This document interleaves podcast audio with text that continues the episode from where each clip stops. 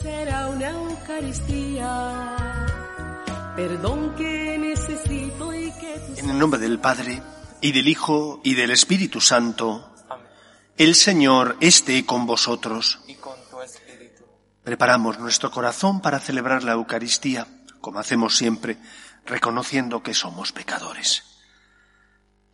Yo confieso, ante Dios Todopoderoso y ante vosotros, hermanos, que he pecado mucho de pensamiento, palabra, obra y omisión, por mi culpa, por mi culpa, por mi gran culpa.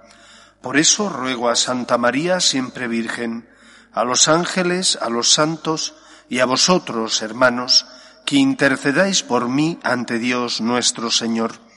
Dios Todopoderoso tenga misericordia de nosotros, perdone nuestros pecados y nos lleve a la vida eterna.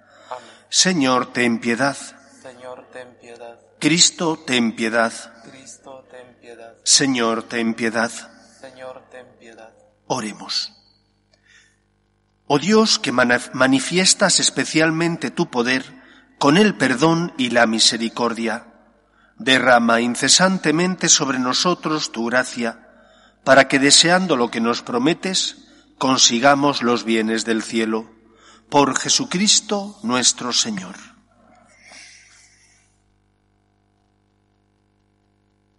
Lectura de la carta del apóstol San Pablo a los Gálatas.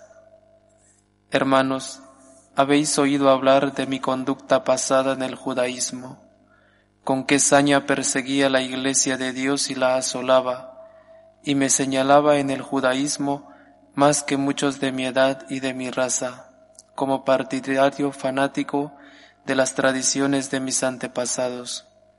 Pero cuando aquel que me escogió desde el seno de mi madre y me llamó por su gracia, se dignó revelar a su Hijo en mí, para que yo lo anunciara a los gentiles. Enseguida, sin, sin consultar con hombres, sin subir a Jerusalén a ver a los apóstoles anteriores a mí, me fui a Arabia y después volví a Damasco. Más tarde, pasados tres años, subí a Jerusalén para conocer a Cefas, y me quedé quince días con él, pero no vi a ningún otro apóstol excepto a Santiago, el pariente del Señor. Dios es testigo de que no miento en lo que os escribo. Fui después a Siria y a Sicilia, a Cilicia. Las iglesias cristianas de Judea no me conocían personalmente, solo habían oído decir que el antiguo perseguidor predicaba ahora la fe que antes intentaba destruir, y alababan a Dios por causa mía. Palabra de Dios. Te alabamos, Señor. Guíame, Señor, por el camino eterno. Guíame, Señor, por el camino eterno. Señor, tú me sondeas y me conoces. Me conoces cuando me siento o me levanto. De lejos penetras mis pensamientos, distingues mi camino y mi sendero. Todas mis sendas te son familiares. Guíame, Señor, por el camino eterno. Tú has creado mis entrañas, me has tejido en el seno materno. Te doy gracias porque me has escogido portentosamente, porque son admirables tus obras. Guíame, Señor, por el camino eterno. Conocías hasta el fondo de mi alma, no desconocías mis huesos, cuando en lo oculto me iba formando y entretejiendo en lo profundo de la tierra. Guíame, Señor, por el camino eterno.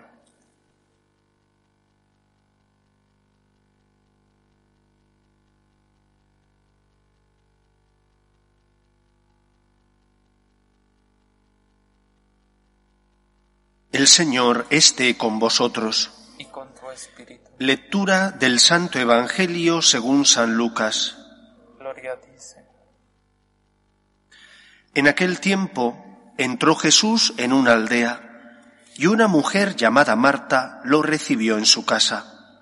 Esta tenía una hermana llamada María, que sentada a los pies del Señor escuchaba su palabra. Y Marta se multiplicaba para dar abasto con el servicio, hasta que se paró y dijo, Señor, ¿no te importa que mi hermana se haya, me haya dejado sola con el servicio?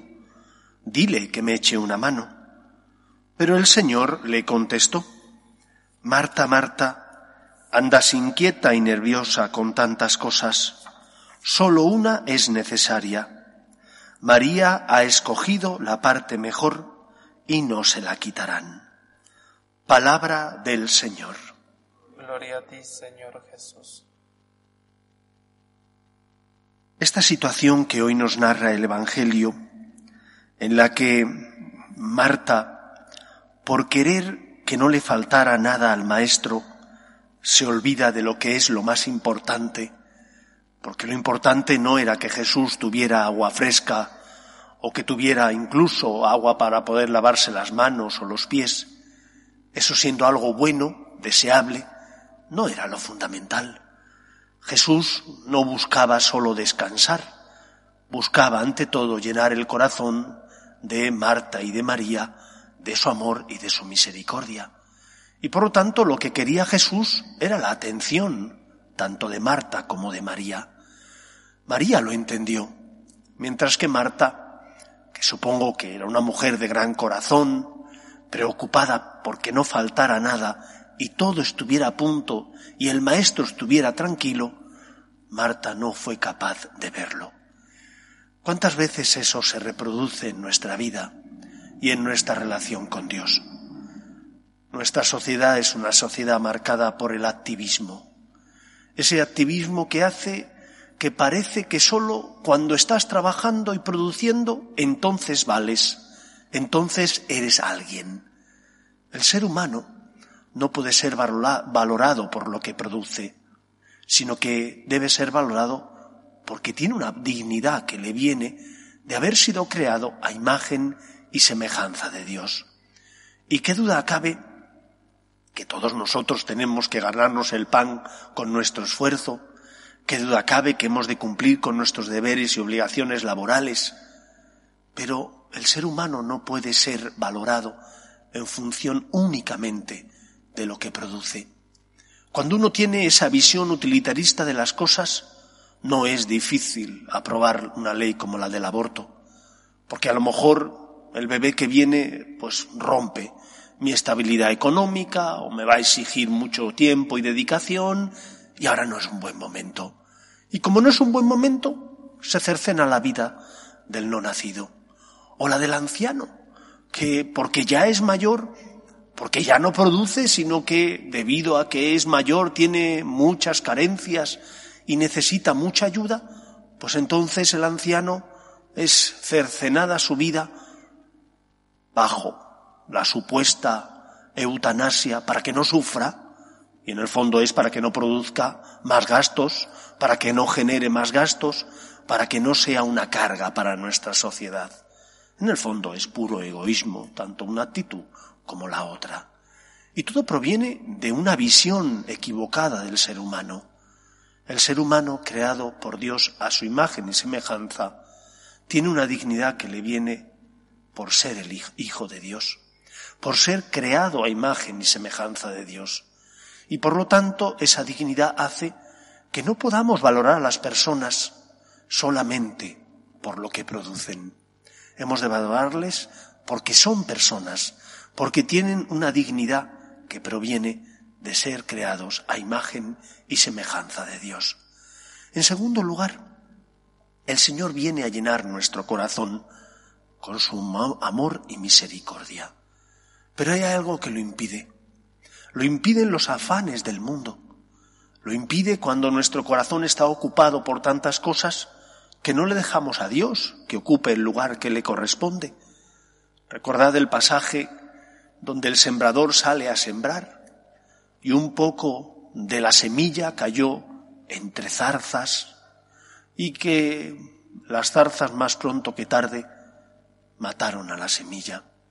Porque muchas veces tenemos ilusión, con ganas deseamos encontrarnos con Dios, pero queremos conseguirlo todo deprisa y corriendo, sin dejar que sea el Señor el que marque los plazos pretendiendo ser nosotros los que marquemos los momentos. Y es Dios el Señor. Tú no eres el Señor, tú eres un siervo. Y por eso aprender, como hizo María, a darle a Cristo el lugar central de nuestro corazón, que no significa el uno, el único, porque Dios nunca resta, Dios siempre suma. Dios no expulsa al resto de personas y de afectos de mi vida. Dios no compite con ellos. Al contrario, ocupando Dios el lugar que le corresponde, es mucho más fácil que los demás estén seguros. Pero si Dios no ocupa el lugar que le corresponde, lo fácil es que los demás empiecen a valer en tanto en cuanto yo me sirva de ellos. Por eso darle al Señor el lugar que le corresponde en nuestra vida. Aprender a darle el primer lugar en nuestro corazón. Y Él pondrá cada cosa y cada persona en su justo lugar. Él nos iluminará, nos ayudará a saber qué es lo importante. El Señor le dijo a Marta que andaba inquieta y nerviosa con tantas cosas y que sólo una era importante. No podemos pretender que las cosas de este mundo ocupen el lugar de Dios. Aprende a centrar tu mirada en el Señor, a dejar que Él ocupe ese primer lugar en tu corazón, descansa en Él y entonces encontrarás luz para saber cómo tienes que comportarte, encontrarás fuerza para hacer aquello que el Señor te pide, aunque sea difícil, aunque en muchos momentos te parezca que es subir a la cruz, porque será el Señor el que con su gracia moverá tu corazón. Por eso dejemos que el Señor, que se queda en la Eucaristía, que se acerca a nosotros en la oración, que el Señor nos ilumine y nos dé su paz y su amor. Para que eso ocurra tiene que haber silencio. Para que eso ocurra, el Señor tiene que ocupar no cualquier lugar en nuestra vida. Tiene que ser el Señor ocupar el primer lugar en nuestro corazón. Ese es el lugar que María le dio al Señor. Le dio ese primer lugar. Y por eso fijó su mirada en él porque entendió que Cristo tenía sed, pero no de agua física, sino sed para hacer felices a los hombres, en este caso a Marta y a María. Que el Señor nos ayude. Nos ponemos en pie. Oremos a Dios nuestro Padre. Pedimos por la Iglesia para que sea siempre testimonio del amor de Dios en medio de los hombres, por la defensa de la vida roguemos al Señor. Te rogamos, Pedimos también por nuestras comunidades, por nuestras parroquias, por nuestras familias, para que se mantengan unidas, unidas, para que respeten a Dios y le amen por encima de todas las cosas, roguemos al Señor. Te rogamos, Pedimos también por nuestros gobernantes, para que promuevan leyes que defiendan la dignidad de la persona, desde su inicio, que es la concepción, hasta la muerte natural, roguemos al Señor. Pedimos por los que sufren, enfermos, parados, familias rotas, roguemos al Señor. Pedimos por las vocaciones a la vida sacerdotal y a la vida consagrada, para que aquellos que sienten la llamada sean generosos respondiendo, roguemos al Señor. Escucha, Padre, las súplicas de tus hijos, que nos dirigimos a ti confiando en tu amor. Te lo pedimos por Jesucristo nuestro Señor.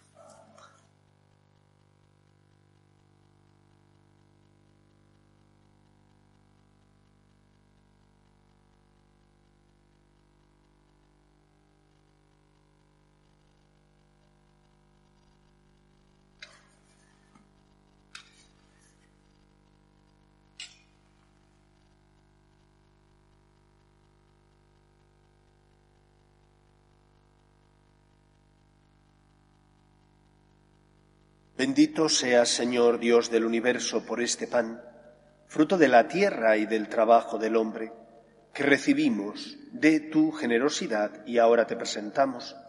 Él será para nosotros pan de vida.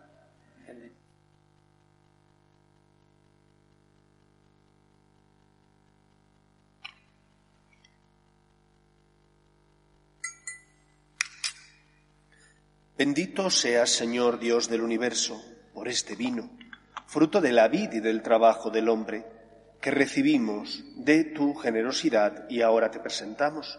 Él será para nosotros bebida de salvación.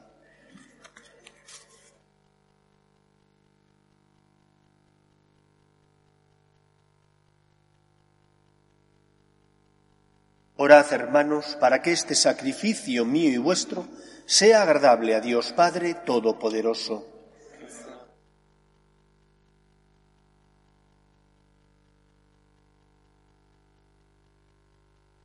Acepta, Señor, el sacrificio establecido por ti, y por estos santos misterios que celebramos en razón de nuestro ministerio, perfecciona en nosotros como conviene la obra santificadora de tu redención. Por Jesucristo nuestro Señor. Amén. El Señor esté con vosotros. Y con tu espíritu. Levantemos el corazón. Lo tenemos levantado hacia el Señor. Demos gracias al Señor nuestro Dios. Es justo y necesario. En verdad es justo y necesario. Es nuestro deber y salvación darte gracias siempre y en todo lugar, Señor Padre Santo, Dios Todopoderoso y Eterno porque has querido ser, por medio de tu amado Hijo, no sólo el creador del género humano, sino también su bondadoso restaurador. Por eso con razón te sirven todas las criaturas, con justicia te alaban todos los redimidos, y unánimes te bendicen tus santos.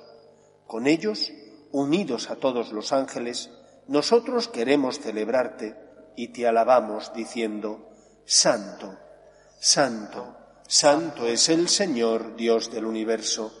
Llenos están el cielo y la tierra de tu gloria. Osana en el cielo. Bendito el que viene en nombre del Señor. Osana en el cielo. Santo eres en verdad, Señor, fuente de toda santidad. Por eso te pedimos que santifiques estos dones con la efusión de tu Espíritu, de manera que se conviertan para nosotros en el cuerpo y la sangre de Jesucristo nuestro Señor, el cual, cuando iba a ser entregado a su pasión, voluntariamente aceptada, tomó pan. Dándote gracias, lo partió y lo dio a sus discípulos, diciendo, Tomad y comed todos de él, porque esto es mi cuerpo, que será entregado por vosotros.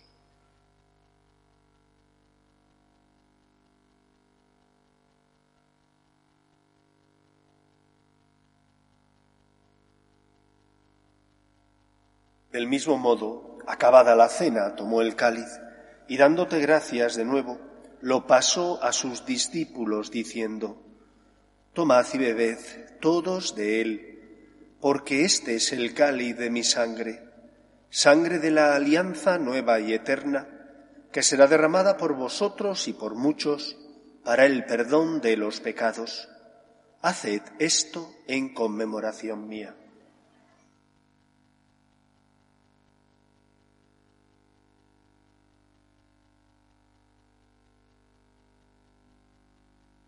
Este es el sacramento de nuestra fe.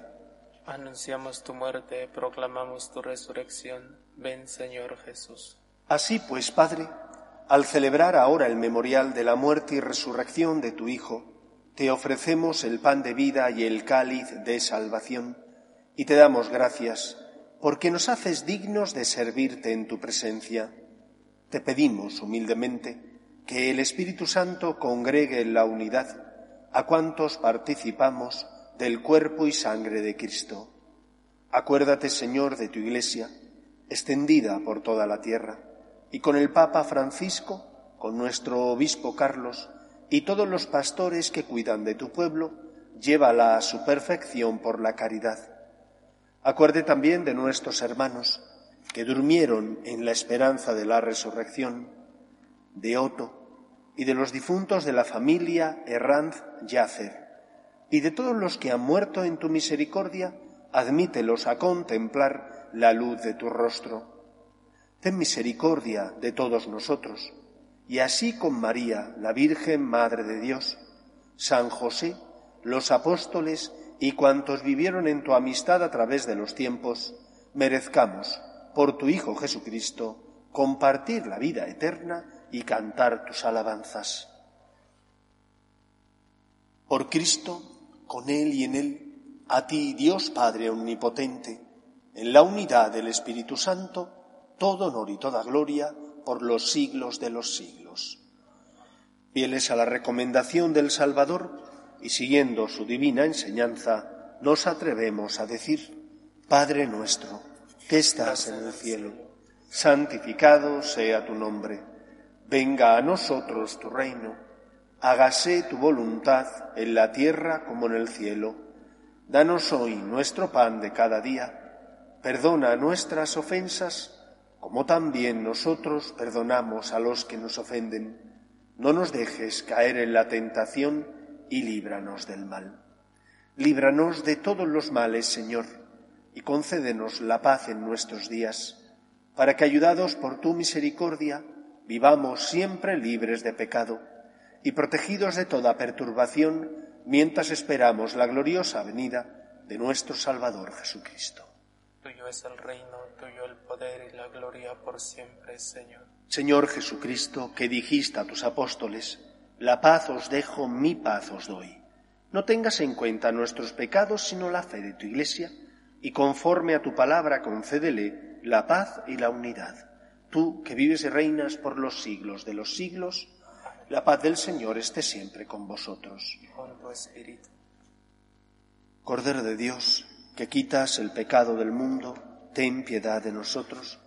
Cordero de Dios, que quitas el pecado del mundo, ten piedad de nosotros. Cordero de Dios, que quitas el pecado del mundo, danos la paz. Este es el Cordero de Dios, que quita el pecado del mundo. Dichosos los llamados a la cena del Señor. Señor, no soy digno de que entres en mi casa, pero una palabra tuya bastará para.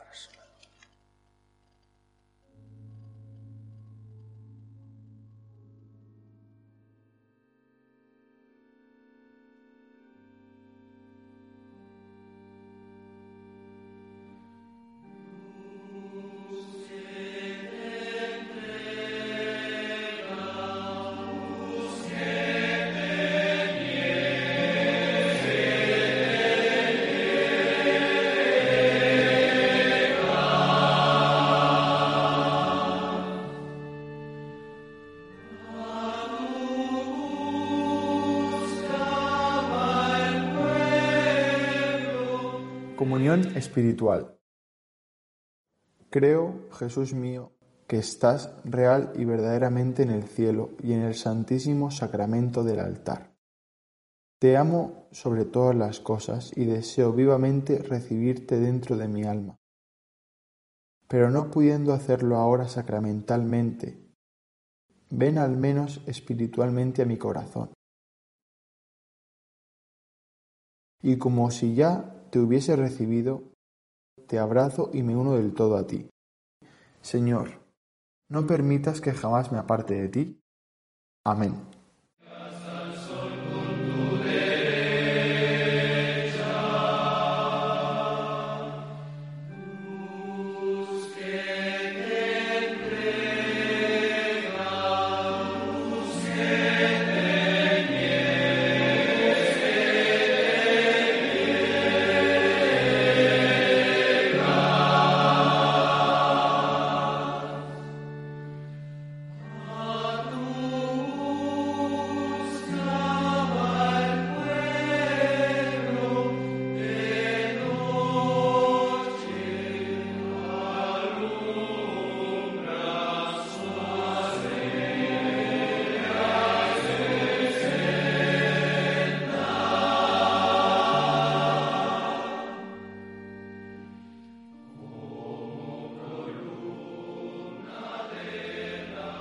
Oremos.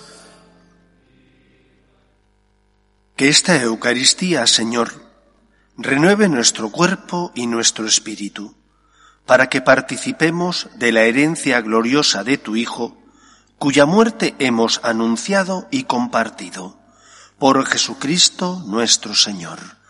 El Señor esté con vosotros. Y con tu espíritu. Y la bendición de Dios Todopoderoso, Padre, Hijo y Espíritu Santo, descienda sobre vosotros. Amén. Podéis ir en paz. Demos gracias a Dios. Dios te salve, Reina y Madre de Misericordia, vida, dulzura y esperanza nuestra.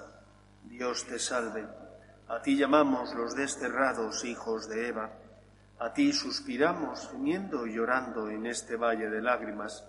Ea pues, Señora, abogada nuestra, vuelve a nosotros esos tus ojos misericordiosos, y después de este destierro, muéstranos a Jesús, fruto bendito de tu vientre, oh clementísima, oh piadosa, oh dulce y siempre Virgen María. Ruega por nosotros, Santa Madre de Dios, para que seamos dignos de alcanzar las promesas de nuestro Señor Jesucristo.